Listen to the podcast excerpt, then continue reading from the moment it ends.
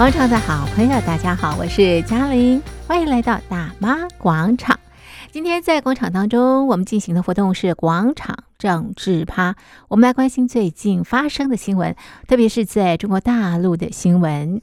现在啊，每个地方都受到这个疫情的影响，但是呢，每个地方的这个做法都不太一样。特别是在中国大陆，现在坚持全面清零。不过呢，在这样的一个政策之下呢，我们看到也冲击到民生，冲击到这个经济，甚至人权也受到了一些这个影响啊。所以今天在节目当中呢，我们来看看这些诸多的问题。邀请的来宾呢是台北海洋科技大学通识中心教授吴建忠吴教授。吴教授你好，主持人各位听众朋友大家好。好，那么今天啊，在节目当中呢，一起来关心中国大陆的这个呃疫情啊。那么整个的这个政策呢，还是全面清零啊。那么现在这个火呢，已经烧到这个北京啊。我们知道之前这个上海啊，因为这个疫情的关系啊，导致不管是民生啦，或者是经济，都造成相当大的这个影响。我们也看到影片啊，《四月之声》非常啊这个写实的呈现啊，上海在疫情啊的这个状况下怎么样沦陷的啊哈。所以，我们是不是先请这个吴教授来跟我们谈谈最近啊，在上海、北京，特别是碰到了这个五一劳动节长假，今年大家的长假也过得格外的不同哈。那来看看他们现在一个民生的状况。是，呃，我我讲这几年里面，其实大陆一直有个段子哈，就是疫情有几年，这个青春又过三年。嗯这个我想很多大学生里面，他的这个大学日子哈，不断是在封城、解封、再封城，不然就是上网课的时间里面度过的。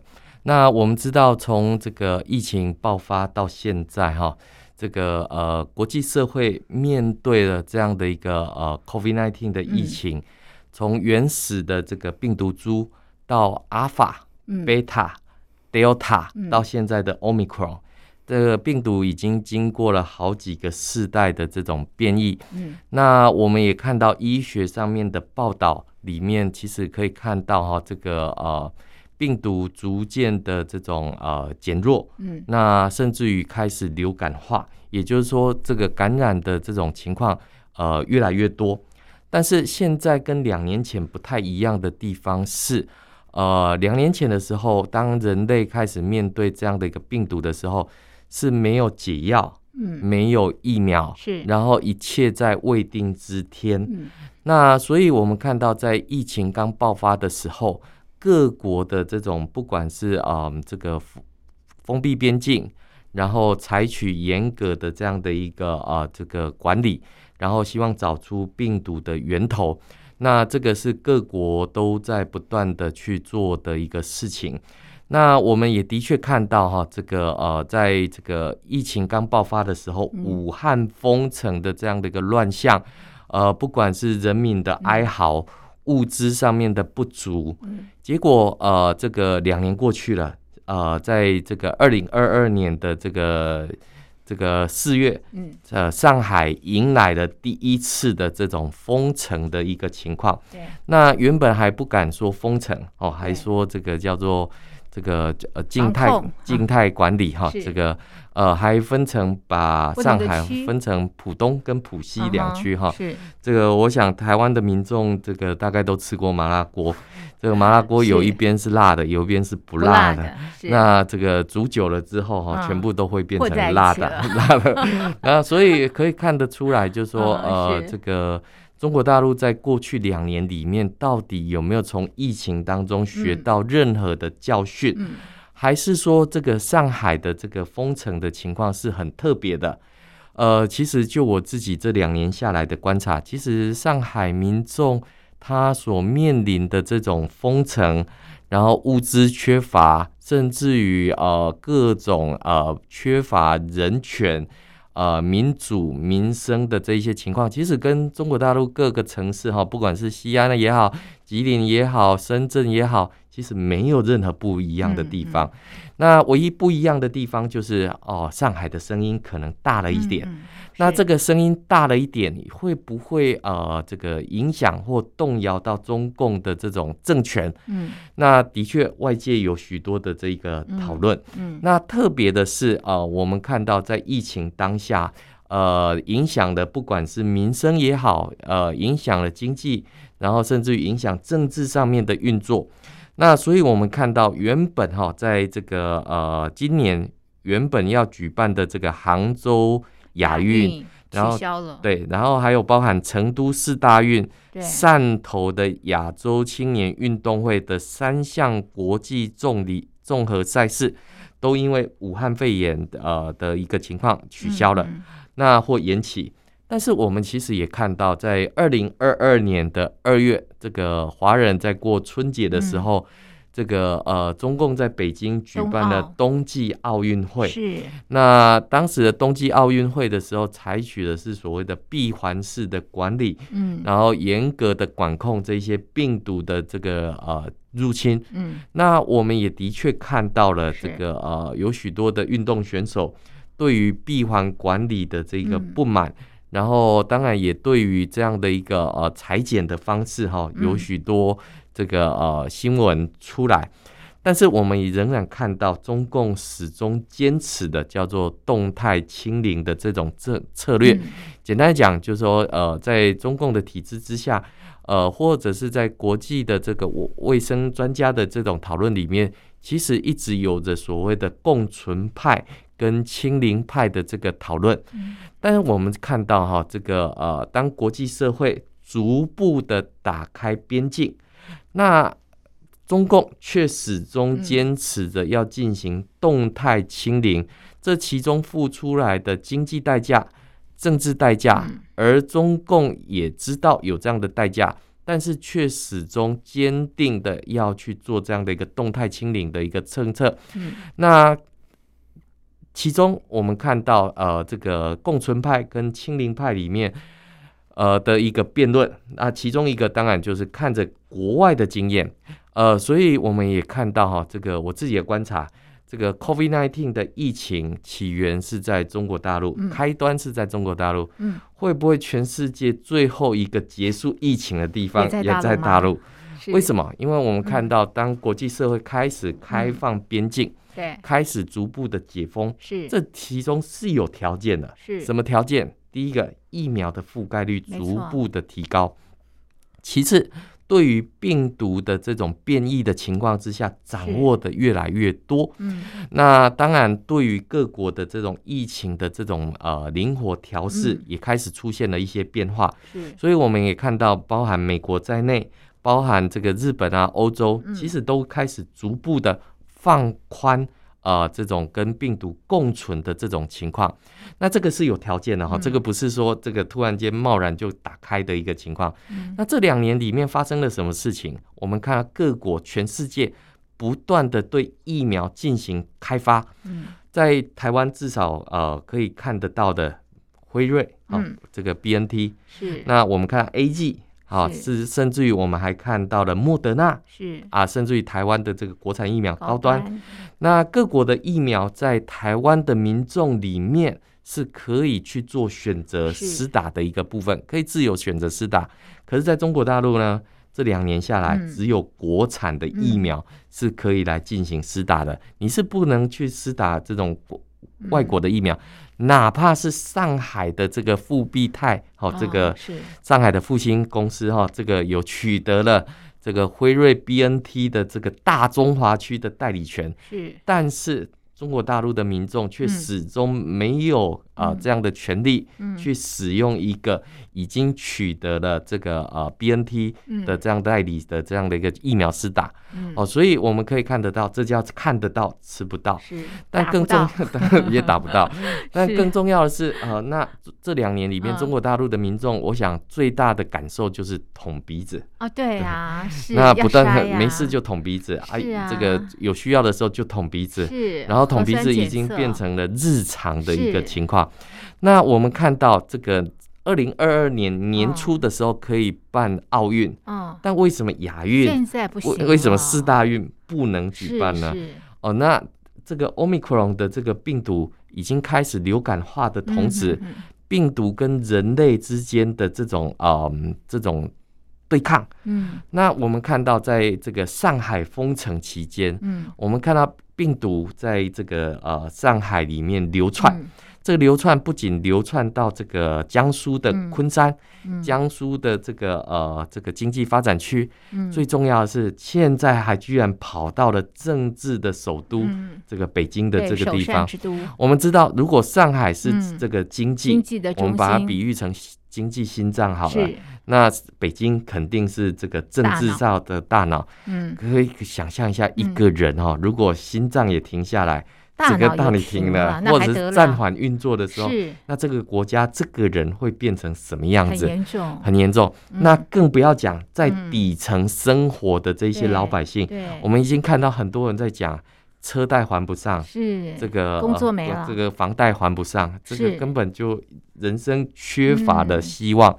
对，那所以你可以看得到疫情的这种反复的风控，导致了零售业的。这个问题是，甚至于实体经济哈，甚至于那些外卖小哥连货都没办法送了，没办法开店，那更不要讲说赚钱了。对，银行不会因为疫情的时间，这个这个对你有所延缓的一个情况，没有，没有。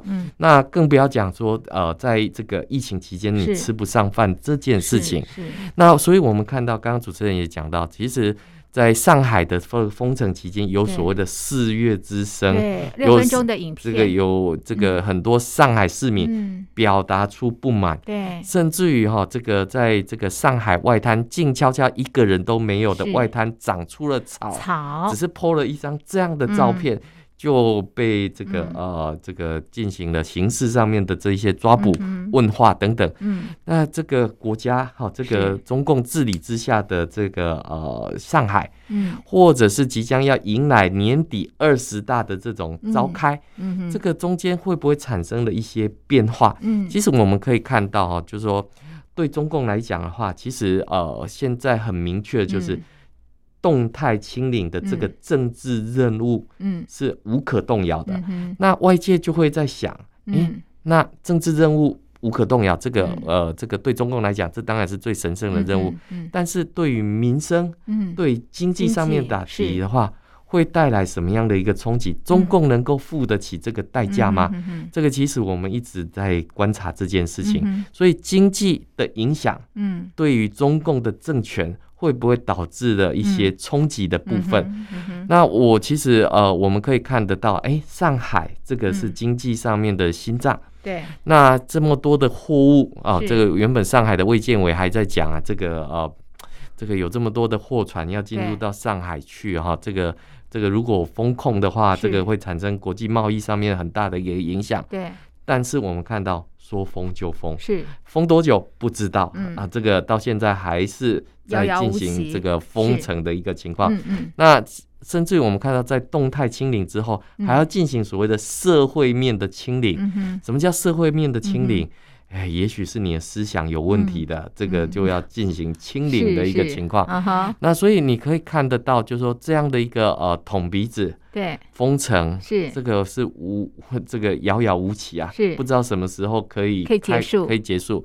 那甚至于我们看到现在的北京也即将进入到这样的一个风控的时期。对，在五一长假，北京已经牺牲掉了。所有人的假期。是不能到处移动，不能到处移动。嗯、那这个北京，我们看到为了不让你到处移动，嗯、所以把很多的这一些交通工具给禁止了，给封闭了。是，所以我们看到北京人开始重新骑回共享单车，是开始来进行徒步的行走。嗯、但是我们知道中共的管理是有策略、嗯、有方法的，怎么做？他透过北京健康宝的弹窗。是。让你根本连去都去不了。是，好，那所以你透过这种健康码，透过行程码，然后透过这个通行证，是，甚至于通过这样的一个管理制度，它是可以透过这种网格远、网格化的这种方式来进行对这一些。呃，大陆的老百姓来进行这种管理，对，所以让你的行动不自由。所以我们要问的是，是大陆的这种上海经济的这样的封锁，嗯哼，对中共的政权的影响力究竟有多大？嗯哼，那我们看到三月份的时候，李克强在全国两会的工作报告里面，他有提到，今年中共的 GDP 要保持成长五点五。嗯，那我们看到这个。大陆的这个国家这个这个呃统计局，嗯，它所公布出来的第一季的这种经济数据，嗯，中国大陆的经济是百分之四点四的成长，是，但是。这个统计的数字不包含当时上海开始封控之后所产生的这些影响，是，所以你可以看到，所以换句话更低了。这个我我认为这个会不会更低？不会的，是。为什么？因为我们看到最近习近平有下了一个政治任务，是。今年中国大陆的 GDP 要超越美国。哦，所以这个是一个政治任务，下面的这一些领导人，下面的这一些官员就要全力以赴。什么叫全力以赴？我们看到今年要召开二十大。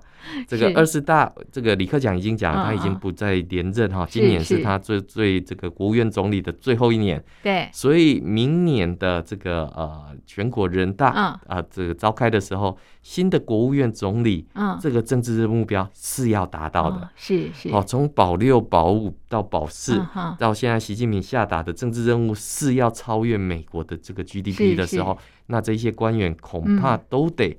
把这样的一个政治任务给扛起来，嗯、哼哼哼，那所以到底会怎么样子去进行这样的一个达成？是会不会又用造假？会不会又用这种基础建设的方式来做这样的一个超捷径的方式？是那影响的当然是大陆的老百姓的这种生活，还有他的这一些呃民生的一个问题的一个情况。嗯哼，好，所以在这样的情况之下，怪不得我们大陆老百姓都要认学了啊。是，呃，我我我们看哈，这个呃，上海的民众声音是大了一点，嗯哼，但是这个声音大了一点，会不会影响到这个呃中共的统治呢？是，其实我一直觉得政策没变啊，我一直觉得中共的统治大概就是三个，嗯，三个呃策策略，第一个叫恐惧。Uh huh. 第二个叫希望，uh huh. 最后一个叫物资。是，好，这个呃，共产党的统治本来就会带来恐惧哈，害怕，对、嗯、啊，所以当一般人在害怕的时候，就会要充满希望。哦，那他们呃，我们看到共产党在对内的宣传的部分。还是充满满满的正能量。嗯，这个满满的正能量里面都告诉你什么样的道路是对的。嗯，我还记得啊，在这个二零二一年的时候，呃，嗯、我有朋友在大陆教书嘛，嗯，这个非常知名的大学，嗯、他就突然讲说他们学校被封了。嗯嗯，那我想想一想。封了，好像这个有点严重。嗯哼，然后再过不久，又听到有人哈，这个他去迪士尼乐园玩的时候，这个因为有人染疫，嗯，所以整个迪士尼乐园整个就封控起来。对，啊，被封在迪士尼乐园，在里面好像还感觉起来 好像冲击力没有没有那么大。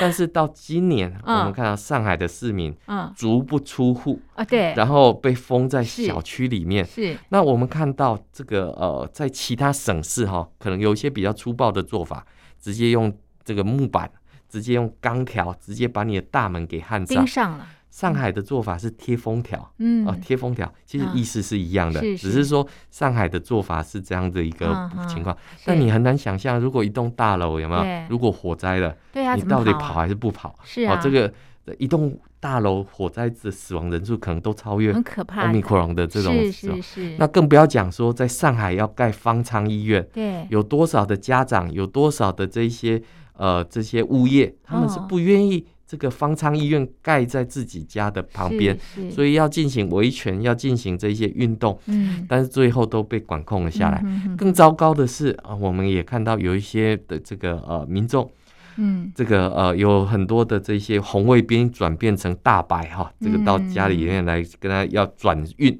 把他运到这个方舱医院，嗯，这个民众他就讲啊，我的 PCR。我的这个核酸嗯是阴性啊，没问题啊，没问题啊。是，可是这些大白说，我收到了指令是，好，收到的指令就是要把你转移。是，那这两者之间，哦，当然会引起了冲突，引起了这些。那我们看到有很多人原本可能是没事的，然后送到方舱医院之后反而染疫的。所以我们现在看到就是说这个疫情遥遥无期，在上海，在大陆的各地，没错。那现在北京也要进入到这种。呃，封控的状态，在五一长假之后，好、哦，这个我们看到朝阳区继续封城。对，朝阳区是很多学校的这个聚集地的地方。嗯、那更不要讲这个呃，临近啊，这个朝阳区的这个政治上面的中心。嗯嗯。那我所以我们可以看得到，就是说，在上海封城的期间，大陆国务院副总理孙春兰。这个原本他应该是要到这个上海去视察，结果没想到被民众这个拍摄到他在某栋大楼这个造景里面去进行这种摆拍的情况。那当然，这对中共来讲的话，这一场的抗议一定还是要伟大的胜利。那所以在曲折当中奋斗，这个摸索。最后还是要去呃有一个伟大胜利，所以我们看到上海东方卫视原本要举办一个庆祝晚会，嗯、我不知道要庆祝什么，因为这个上海的市民、嗯、这个吃没得吃，门足不出户的一个情况还没解除，嗯、居然就要举办这种庆祝晚会，那所以让很多香港 哎很多香港、嗯、很多台湾的民众一看，怎么这个上海的市中，哦、那我们要推到一件事情，如果上海都可以封城。都可以封得住的话，那中共对于其他城市有哪有哪里不可以封封得住的一个情况？那今年封城的理由是疫情，嗯，未来的封城理由有没有可能是维稳？哦。哦，所以我们看到中共是不断的在透过这种把丧事当喜事办的一种方式，所以可以看得出来，就是说中共的这种操作里面，其实它是以维持自己的这种政治稳定为主。所以，我们原本有人传出来说什么上海市委书记李强这个要中箭落马，其实不会的，他是完全按照习近平的动态清零去执行这样的政治任务。所以，二十大的李强不仅在上海市委书记之后，我觉得他还可以再上一层楼的一个情况。为什么？因为他他就是。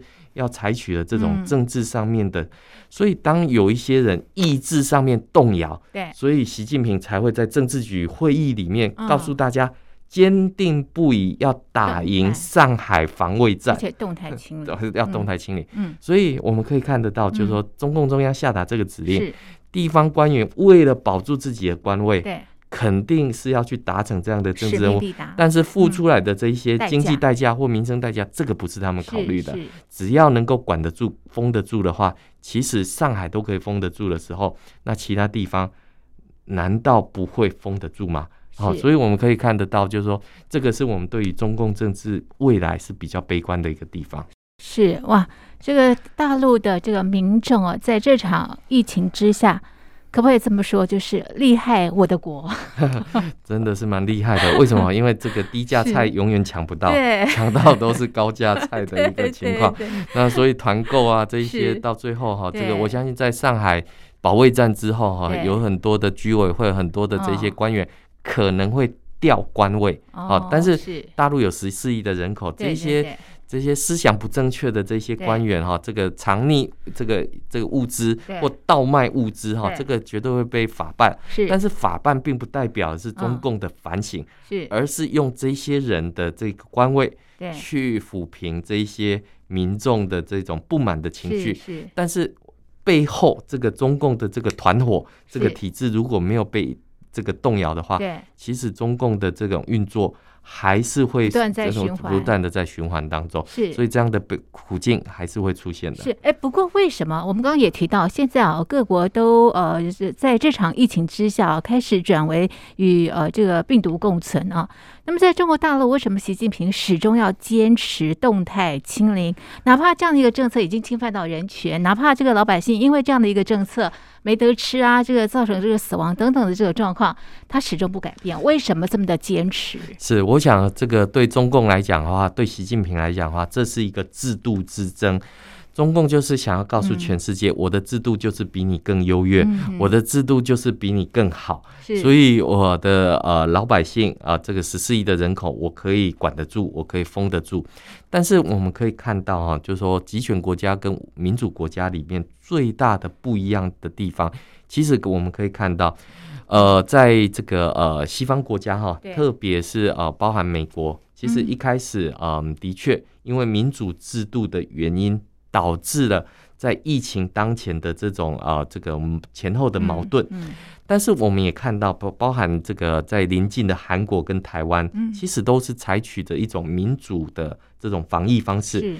呃，当然，像韩国，其实他一开始他就没有打算采取这种封控的方式，那所以他们就采取了这种检验、治疗。打疫苗的这种方式，那台湾其实我们看到台湾从一开始原始株，从阿法 Beta、Delta 到现在的 Omicron，台湾已经守住了四波。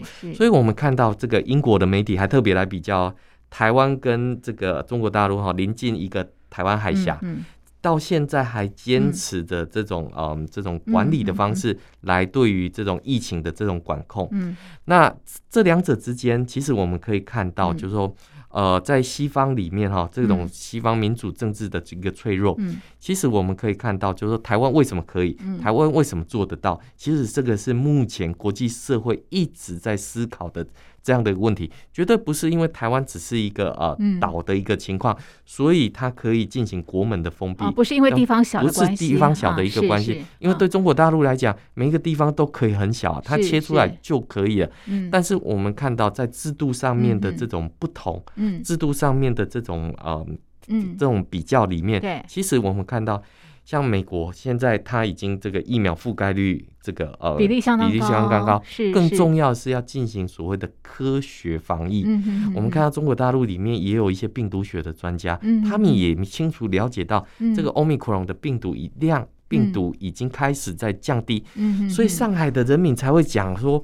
呃，这个无症状感染的时候，他是不是可以在家里自己休养？也许吃吃普拿疼就可以痊愈。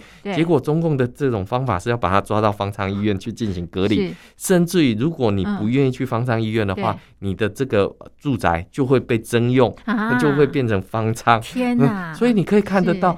嗯，就说对于整个疫情上面的态度，有没有进行科学防疫，还有民主价值的这种嗯竞争，是这个是我们看到中共想要告诉全世界，就是他的制度会比其他国家的制度更加的优越。但是事实上的的情况是，上海民众用四月之声告诉中共。告诉全世界，你的制度没有比较好。嗯哼哼哼，哦，所以这个呃，坚持全面动态清零的这个用意，就是要证明中国大陆的制度面是最好的、最棒的。但是实际上并没有，对不对？哈。那么也因为这样的一个这个政策哦，导致这么多的这个问题，包括中国大陆的这个经济的发展。虽然说这个习近平啊已经啊定下了这个经济的一个这个目标，但这目标。能达成吗？现在这个货都送不出去了。呃，我我想哈，这个经济上面的目标，其实呃，中共的做法跟全世界又不一样，不一样。我想哪里不一样呢？我们看到美国的央行，嗯，要升利息，对，升息，升息要缩表，对对对，因为要抗通膨，因为要抗通膨，是是。那中国大陆在做什么嘞？我们看到四月十九号，中共举行深改委的会议，是深改委会议里面有两件事情，第一个就是要发行数位货币，对，好。第二个要预防隐藏性债务的发生，是。预防预防隐藏性的债务发生里面，其实就是怕出现金融危机。对，我们看到在二零二一年的时候，不管是打恒大，或者是监管这些呃这个科技。是，其实我们看到中国的这种民间的这种经济活力已经缩小，对，国进民退的情况非常明显，明显没错。但是我们看到中共在做的事情是，他要降低这种呃这个呃这个放宽货汇率的一个情况，是，也就是说，当国际社会都在抗通膨的时候，什么叫抗通膨？就是经济起是起飞。那现在中国大陆的情况是。